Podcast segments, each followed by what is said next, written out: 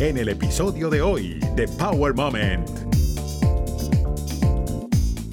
El único problema que en una moto 600 se llegan a 170 millas y en una Superbike a 190. Exactamente hace un año, porque fue en Minnesota, eh, me caí y me pegué en la cabeza. Un piloto nunca ve el riesgo, pero siempre le tiene respeto. Es complicado, fue este, un periodo complicado porque realmente me asusté y vi el riesgo que hay, que es ser piloto de motos. Y ahorita regreso eh, la próxima semana a esa pista donde me caí, entonces ningún miedo al regresar a Minnesota, entonces es un año nuevo y hay que siempre vivir el presente y ahorita vengo de tres resultados muy buenos y pues con muchas ganas ya de, de la segunda parte de la temporada. Estás escuchando Power Moment con Paula Lamas. Bienvenidos a Power Moments, soy Paula Lamas y en el programa de hoy les tengo una entrevista muy especial. A toda velocidad, sin frenos y sobre dos ruedas. No les digo más porque primero vamos con las tres positivas del día. ¿Sabían que las tareas domésticas podrían retrasar la aparición del Alzheimer? Según un grupo de científicos en China, cocinar, limpiar y hacer jardinería reducen hasta un 21% el desarrollo de esta enfermedad neurodegenerativa. El estudio involucró a más de 500.000 personas en el Reino Unido. La investigación duró 11 años y determinaron que más de 5.000 personas desarrollaron demencia en ese periodo. Los resultados mostraron que la mayoría de las actividades físicas y mentales estaban relacionadas con una protección ante la enfermedad. Es decir, quienes hacían ejercicio regularmente tenían un 35% menos de riesgo y quienes veían a sus seres queridos todos los días tenían un riesgo de 15% menos. Así que ya lo sabe, apapacharse más con su familia y a hacer las labores de la casa, hombres y mujeres. Y de la tierra al cielo, 41 paracaidistas rompieron un nuevo récord mundial en el Reino Unido. Fue un espectáculo en caída libre literalmente. Y lograron la hazaña al hacer patrones consecutivos en caída libre sin parar. El descenso fue a una velocidad de 193 kilómetros por hora. Y regresamos a la Tierra. Al parecer, andar en patinetes eléctricos es más mortal usar una moto, según un nuevo estudio. La investigación publicada en la revista JAMA Network Open señaló que los accidentes de tránsito relacionados con la e-scooters o con estos patinetes eléctricos son más frecuentes que los de las bicicletas y motocicletas. Imagínense ustedes. Los investigadores evaluaron a 5.233 personas en Francia que estaban en centros de traumas. Y las lesiones generadas por andar en este patín eléctrico fueron igual de graves o más que usar bicicleta o estar en moto. La mortalidad está relacionada en un 9.2%, mientras que si viaja en bicicleta es de un 10% y si va en una moto es de 5.2%. Dicen que entre las principales causas están el no usar casco y conducir bajo los efectos del alcohol. Estás escuchando Power Moment con Paula Lamas. Momento para presentarles a nuestro invitado del día. Es de Tizayuca, México y se llama Richie Escalante, el primer mexicano en ganar un campeonato nacional de carreras de moto AMA Pro Moto América en el 2020, con una impresionante campaña de Super Sport de 13 victorias y 16 podios. En este 2023 lleva una sólida campaña, ganó 3 carreras y obtuvo 14 podios, antes de unirse a Vision Wheel M4 X-Star Suzuki para competir en la clase Superbike. Y es que Richie tiene sangre y genes de campeón. Su padre, Pablo Escalante, destacado piloto de motociclismo de velocidad, en la década de los 90 se adjudicó tres campeonatos latinoamericanos. Ahora, padre e hijos, sí, en plural, hijos, porque el hermano de Richie también los acompaña, forman un equipo imparable. A pesar que en la temporada del 2022 Richie tuvo un accidente muy grave, este año regresó y está a punto de sacarse esa espinita en la misma pista donde tuvo ese trago amargo. El número 54 hoy nos cuenta cómo ve esta disciplina en dos ruedas en su país, el campeonato que le queda pendiente por ganar, su anhelo y cómo superó sus momentos más duros. Los invito a disfrutar de este momento poderoso con quien podría convertirse en leyenda del motociclismo de velocidad. A toda velocidad y sin freno. Hoy nos vamos a una conversación súper agradable con nada más y nada menos que uno de los número uno en moto, en el circuito de moto. Y estamos hablando con Richie Escalante. Gracias por este Power Moment que nos vas a regalar. Gracias a ti, Paula. Muy contento de estar aquí. Nosotros encantadísimos. Eso sí, yo quería empezar esta entrevista con la siguiente pregunta. ¿Cómo es eso de que naciste para correr motos? Pues todo empezó gracias a mi papá. Él empezó en los años 90 a correr aquí en, México y bueno, él le gustó mucho. Poco a poco fue subiendo de nivel. Tuvo oportunidad de correr algunos campeonatos en Sudamérica que en esos años eh, había campeonato latinoamericano y también participó varias ocasiones en Estados Unidos en el campeonato de, de, allá y la verdad que ahí, ahí empezó todo. Nací y lo primero que vi fue una moto. Eh, siempre vi motos y siempre me llamó la atención porque mi papá se iba los fines de semana y regresaba con un trofeo, por ejemplo. Y tengo un hermano mayor y los dos, este, los dos empezamos a correr moto y y pues como todo, ¿no? Empezar desde motos pequeñitas hasta ir subiendo de nivel. Pero realmente todo empezó por mi papá. Es interesante porque fíjate que, digamos, de alguna manera, una herencia que tienen, a pesar de que México no es una plaza donde pues sea muy popular el correr motos. Es más popular de repente el soccer, el fútbol que nosotros llamamos. Ahora hay mucha presencia de mexicanos en lo que es la MLB, en las grandes ligas, en el béisbol, pero no vemos a México relacionado directamente con el mundo de las motos. ¿Cómo es esa disciplina ahí? Sí, es, es complicado porque, como dices, eh, aquí hay, mucho apoyo para el fútbol, hay mucho apoyo, por ejemplo, para el box. Eh, el automovilismo no está tan mal. Creo que si lo comparamos con, con, el motociclismo hay un poquito más ayuda en el automovilismo, pero sí, la verdad que pues es complicado porque no tienes mucho, mucho apoyo, mucha difusión. Entonces realmente todo lo que, lo que uno logra eh, hacer pues es con el apoyo de la familia y con la gente que realmente sabe de, del mundo de las dos ruedas y creo que, que sí es difícil, pero al final pues no quitamos nunca el dedo del reglón y pues ahí vamos este, avanzando. ¿Qué crees que le falta? ¿Le falta más empuje a la gente para que apoye? ¿Le falta más apoyo de las instituciones como tal? ¿Qué crees que haga falta como para que abracen definitivamente a esta disciplina? Bueno, yo creo que lo principal sería tener un autódromo 100% para moto, que sea seguro, un autódromo que sea rápido, técnico. Creo que eh, nos estamos muy limitados en cuestión de pistas. Eh, hay muy pocas pistas aquí en México, la mayoría son peligrosas.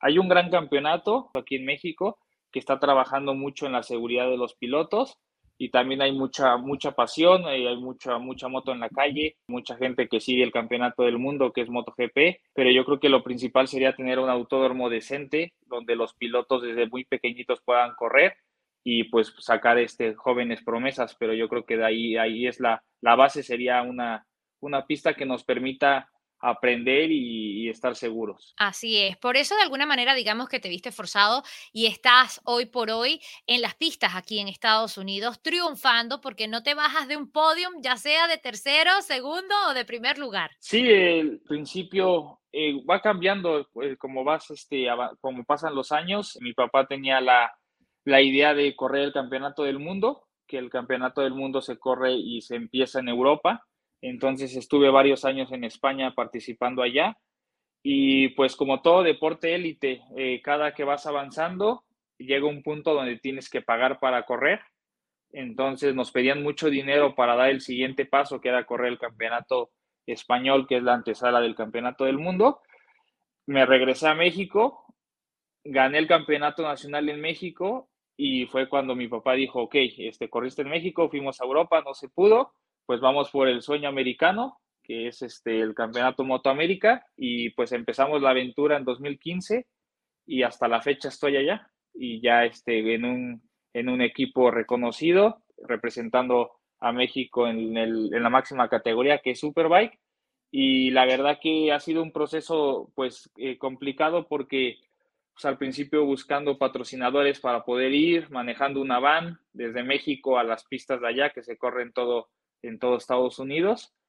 y pues poco a poco fui encontrando equipos, avanzando de categorías, donde sí gané mucho, muchas carreras, fui campeón, fue en la categoría 600 Super Sport y ahorita ya estoy en Superbike, donde mi mejor resultado ha sido cuarto y seguimos ahí, ahí peleando. Todavía tenemos este, cuatro fechas, ocho carreras, así que espero pronto ya estar en el podio en esta categoría y por qué no en un futuro ser campeón de nuevo. Claro, el sueño nunca se puede eliminar, siempre hay que tener esa esperanza porque de eso se trata, ¿no? De alcanzarlo. Y ya no sigues manejando de México a Estados Unidos, ¿verdad? No, ya no, ya, ya eso fue el, primer año con mi hermano y mi papá y ya después ya encontramos un equipo entonces prácticamente los un fin de semana de carreras es jueves la preparación previa, donde hacen servicio a la moto, donde nosotros preparamos nuestras cosas. Viernes, sábado y domingo son las carreras y ya tengo un equipo donde me llevan todo, entonces prácticamente solo vuelo, corro las carreras y de regreso. No dejas México, a pesar de todo. Ah, no, de momento no, no lo sé, espero en un futuro igual y cambia, pero de momento voy y vengo casi siempre voy y participo en las carreras y me regreso a México. Eso es bonito. Sigues en contacto con tu gente y debe ser muy complicado porque es como vivir dos realidades en paralelo. No estás ni aquí, no estás ni allá, pero al mismo tiempo estás claro lo que quieres y a dónde vas. Hay algo que mencionaste hace un rato y, y es cierto, las cosas van cambiando. También van cambiando las motos, ¿verdad? Sí, sí, sí. Por ejemplo, lo que más evoluciona es este, los neumáticos, las llantas de las motos. Trabajan mucho en irlas mejorando, cambian las medidas. Y bueno, las motos cada año corren más, eh, cada año tienen más potencia, hay más electrónica. Eh, no sé, por ejemplo, eh, la aerodinámica de la moto ahora ya tienen más aerodinámica, la moto corre más y pues no deja de evolucionar. también las protecciones de nosotros, por ejemplo, las botas, guantes, el casco, que es muy importante, también no deja de, avanzar y es un conjunto junto con el equipo que también se van actualizando, el piloto va mejorando por la técnica y pues es un conjunto y no, no, no para, no paramos. Cuando dices que mejoran y que corren más, ¿a qué velocidad estamos hablando? Pues nosotros, eh, yo normalmente me confundo con los kilómetros y las millas, pero las motos corren 190 millas por hora que son 315 eh, kilómetros, 320 kilómetros por hora. O Bastante. Sea, más de tres veces de lo permitido quizás en una autopista normal y regular. Sí, tres veces más o cuatro veces más, sí. Exacto. Increíble. Y sin freno, ¿cómo haces cuando ves que hay algo que de repente podría ser un obstáculo en plena pista? Bueno, normalmente pues el campeonato trabaja mucho en eso entonces eh, las pistas prácticamente son eh, una pista profesional, entonces no tenemos este, nunca un obstáculo, pero sí tenemos referencias, por ejemplo, a veces hay una manchita de aceite que ya tiene un tiempo, esa es nuestra referencia, por ejemplo, donde hay que frenar. Y algo, por ejemplo, que me costó mucho en la transición de Super Sport a Superbike, que son motos 600 centímetros cúbicos a moto 1000, que la referencia de frenada es casi la misma. El único problema que en una moto 600 se llegan a 170 millas y en una Super vaya a 190. Entonces es increíble la sensación de frenar en el mismo sitio donde frenabas antes con la moto más pequeña, pero esta moto es más rápida, más pesada y frenas en el mismo punto porque tiene mejores frenos. Entonces sí fue uno, una de las cosas que más me, me costó adaptarme y ahorita ya, ya, ya es normal para mí frenar a 300 cada, cada frenada. ¿Has podido probar las motos eléctricas? No he tenido oportunidad de probar ninguna moto eléctrica y sé que en el campeonato hay, ahí este, están en la categoría hooligans. Eso no es trampa. No, bueno, el, realmente están haciendo esto para ya pensando en el futuro. Pues yo creo que ya pronto va a ser todo eléctrico. Entonces ya hay un campeonato del mundo de motos eléctricas en Europa. Exacto. Y en Moto América están empezando ya en una categoría junto con otras motos, eh, están emitiendo ya la moto eléctrica. Digamos que la están probando acá, pero contra motos de gasolina. Sí, la están probando en Moto América contra motos de gasolina. Sigue ganando la moto de gasolina, pero la verdad que mirando tiempos y viendo cómo va evolucionando la, la moto, este sí es como, o sea, te, siempre te quedas con esa duda de qué sensación será manejar una moto sin, sin ruido porque al final una moto de carreras, pues lo, lo bonito es el, el ruido que hace. Eso te iba a decir, es súper silencioso. Entonces, sin ruido, esto va a ser como una fiesta sin música. Sí, prácticamente sí. Pues la moto no es como una moto automática que solamente acelera uno y frena. Y las motos de gasolina, pues tenemos los seis cambios, clutch, freno delantero, freno trasero y pues sí que, que es muy diferente.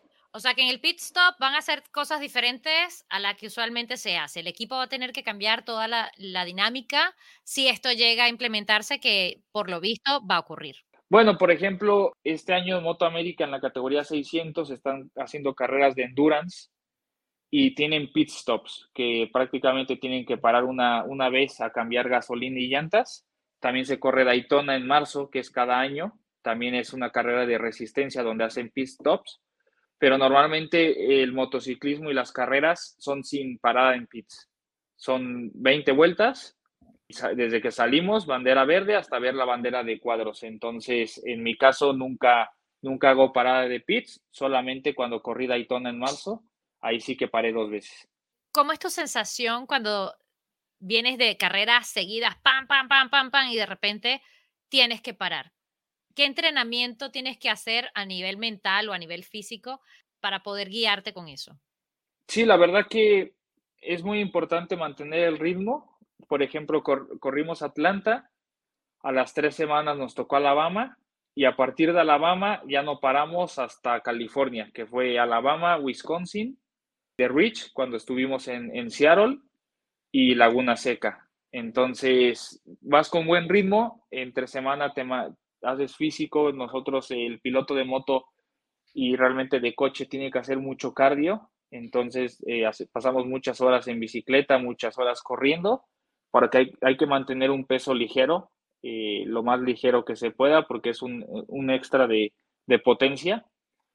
Y, y, la verdad que te mantienes en forma y después, pues ya cuando tienes, por ejemplo, ahorita que tuvimos dos semanas y media para Minnesota, pues ya te calmas un poquito y ya es cuando metes un poquito más de gimnasio, eh, entrenamientos de moto, por ejemplo, de tierra, que nosotros somos motos de pista, somos de asfalto, hacemos un poquito de motos de, tierra donde brincamos, te da un poquito más de condición y pues prácticamente tener una buena alimentación y listos para la, la, siguiente. Fíjate, tengo un amigo que corría en la IndyCar y después en la eléctrica, en la Fórmula I, y siempre hablaba cuando comentábamos lo de los entrenamientos, lo importante que era justamente mantener la forma y hacer cardio, como tú estás diciendo, porque la presión que llevan en el auto es muy fuerte por la velocidad que van.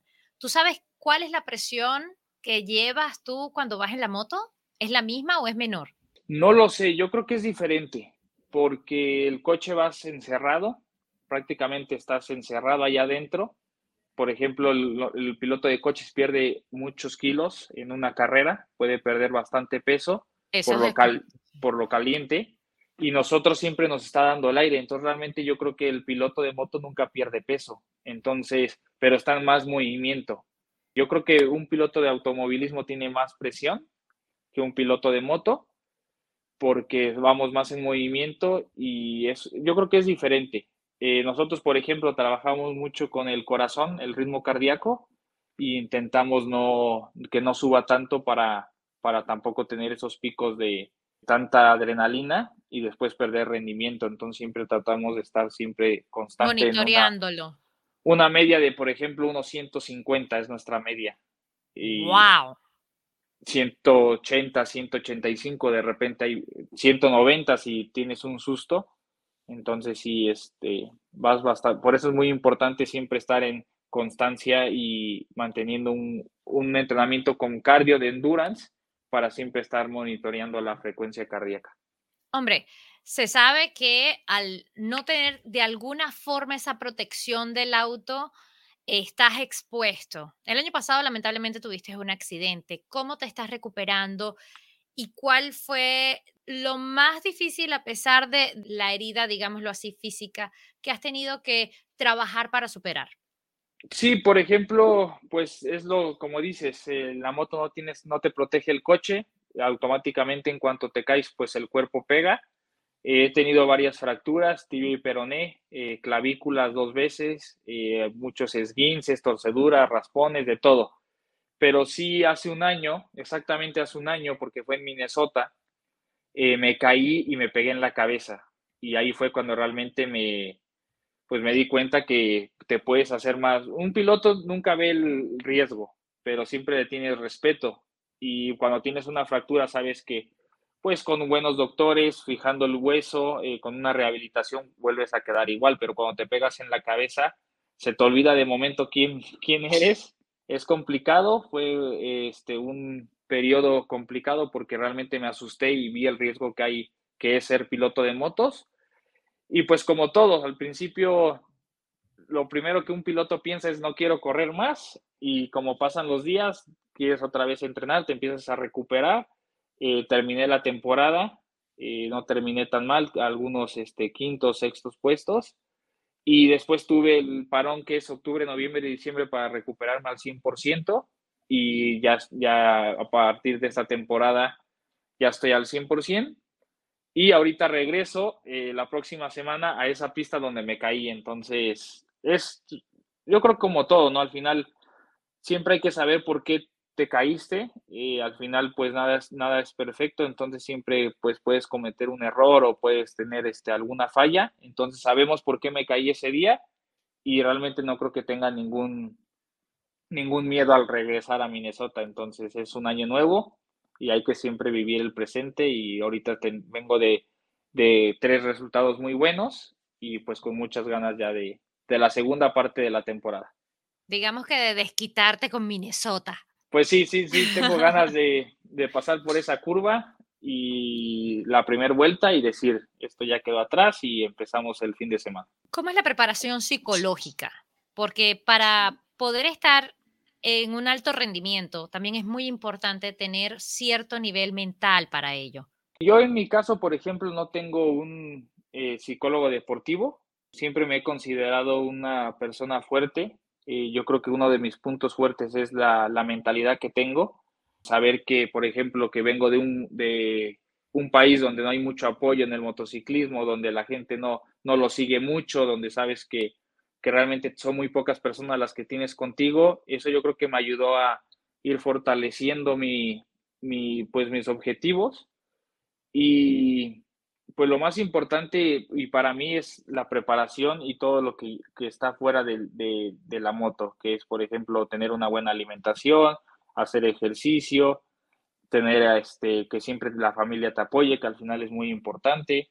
Y yo creo que eso eh, todo lo voy juntando y es la fuerza que me da para llegar mentalmente preparado a, a cada carrera. No hago nada así como diferente. Tienes seguidores en las redes sociales. Estás siempre en los primeros puestos, resaltas a dónde vas, llevas a México muy bien representado.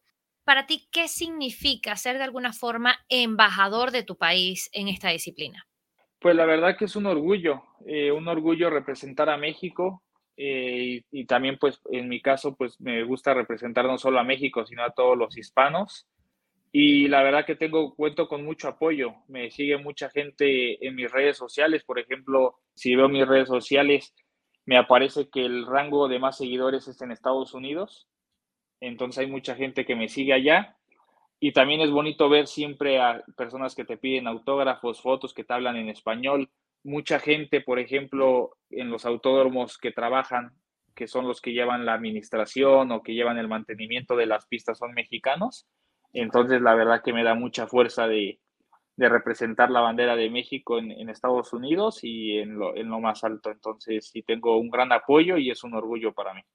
Es algo bien bonito. ¿Crees que los hispanos aquí en Estados Unidos también necesitan de alguna forma incorporarse más a esta disciplina o hay suficiente? ¿Has visto más hispanos en las pistas acá apoyando cada vez que estás en una carrera? Sí, no, yo creo que hay bastantes, hay mucha gente que le gusta, que apoya. Eh, no he visto muchos pilotos, la verdad que hay pocos pilotos realmente que vengan de, familias este, mexicanas, pero sí de apoyo yo creo que hay bastante y creo que, que apoyan mucho, sobre todo cuando saben que hay un piloto este, de México un piloto de Sudamérica, tienes un apoyo extra. Entonces, muchas veces ni saben, pero ya cuando te, te, piden la foto y se dan cuenta que, por ejemplo, no hablas muy bien el inglés, ya te preguntan, ¿eres de México? Sí, ya, y ya empiezas a hablar en español y, y hay mucha, mucha afición allá también.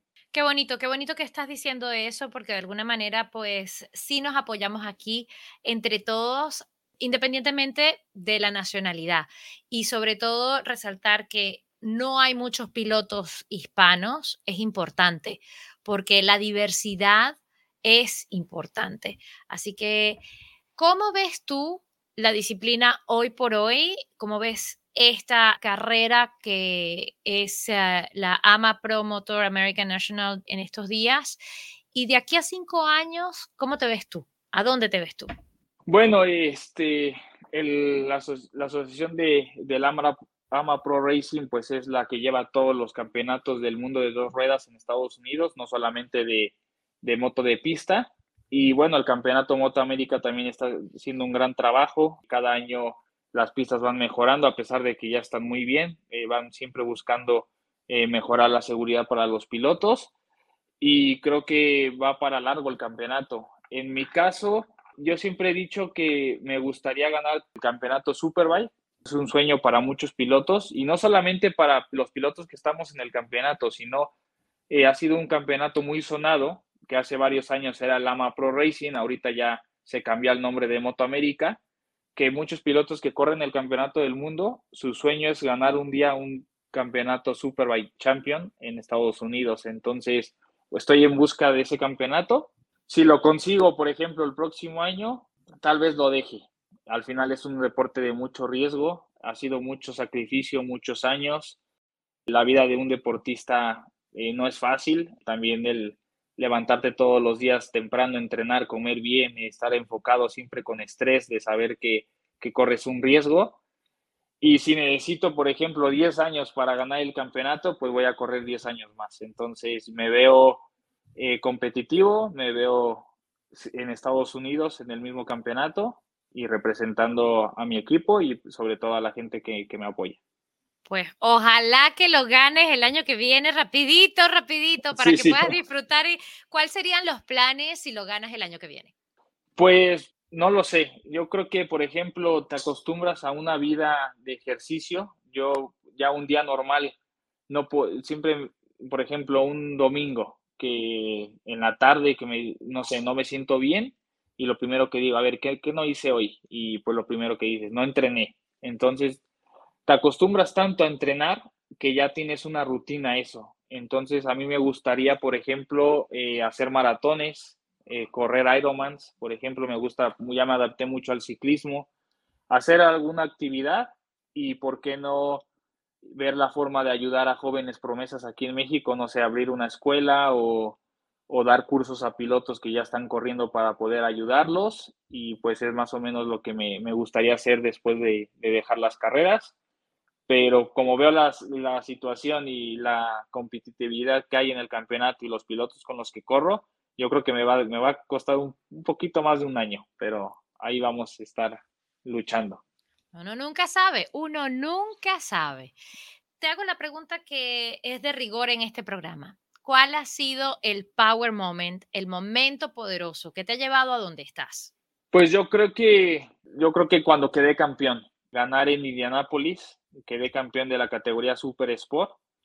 Ahí realmente demostré pues todos los años de trabajo y fue ese gran momento de que me dio para, para seguir adelante, para encontrar un equipo en la máxima categoría y yo creo que es un recuerdo que tengo. Eh, Indianápolis 2020 en octubre. ¿Y cuál crees que ha sido el o los obstáculos que has tenido que superar para llegar a donde estás? Pues lo, yo creo que, por ejemplo, el deporte motor es muy caro, es un deporte donde es muy importante el apoyo económico, entonces yo creo que el obstáculo más grande que, he tenido es eh, la falta de apoyo, la falta de difusión en este, en este mundo y pues es este, tocando puertas al final con la gente y con los resultados logré llegar, pero yo creo que me afectó fue un poco el, el tener un poquito más de apoyo para poder llegar más rápido es complicado recibir ese apoyo económico y más cuando uno viene de un país donde no hay una infraestructura tan bien organizada para esta disciplina. ¿Cuál sería tu consejo para alguien que de repente quiera correr motos, pero no tiene mucha esperanza? Bueno, yo creo que lo principal, yo siempre he dicho que hay que apoyar a, por ejemplo, a tus hijos. Eh, la familia es muy importante apoyar los sueños de, lo, de, de cada uno. Y pues, por ejemplo, siempre tener una moto bien, checar siempre que esté al 100% y lo más importante, utilizar casco. Yo creo que eso es muy importante. Y también que el Campeonato de México no es tan malo y también hay muchas plataformas en Estados Unidos para pilotos que van iniciando y creo que ahí pueden empezar a, si realmente quieren ser pilotos de motos y más ahorita que pues con la Fórmula 1, con Checo Pérez en, la Fórmula 1, pues la gente se está interesando mucho en, en el mundo motor y por qué no tener más este, representantes en un futuro. Así mismo es. ¿Un mensaje que le quieras dar a la gente? bueno, que no dejen de luchar, que los sueños se hacen realidad, que hay que siempre estar positivos y que con mucho eh, sacrificio, esfuerzo y dedicación se, logran. Entonces, eh, como siempre, gracias y, espero seguir representando a, a todos los hispanos lo mejor que se pueda. Gracias a ti por estos momentos, gracias por compartir un poquito de lo que ha sido tu carrera, tu vida sobre dos ruedas y sobre todo de alguna forma guiar a estas próximas generaciones que no es fácil, sobre todo para los hispanos en esta disciplina. Muchísimas gracias, Rich. Gracias. Recuerda, hacer bien sin mirar a quién. Power Moment cuenta con música original del afamado ingeniero de sonido, productor musical y musicólogo, múltiple ganador de los Grammys americanos, Marcel Fernández. Además, cuenta con la prestigiosa voz del reconocido talento hispano de ESPN en español, Carlos Cataño. Power Moment no se hace responsable por los comentarios emitidos por los invitados. Recuerda seguir a Power Moment en las redes sociales, arroba Power Lamas, en Twitter e Instagram y en Facebook, Power Moment with Paula Lamas. Esta es una producción de GGSI.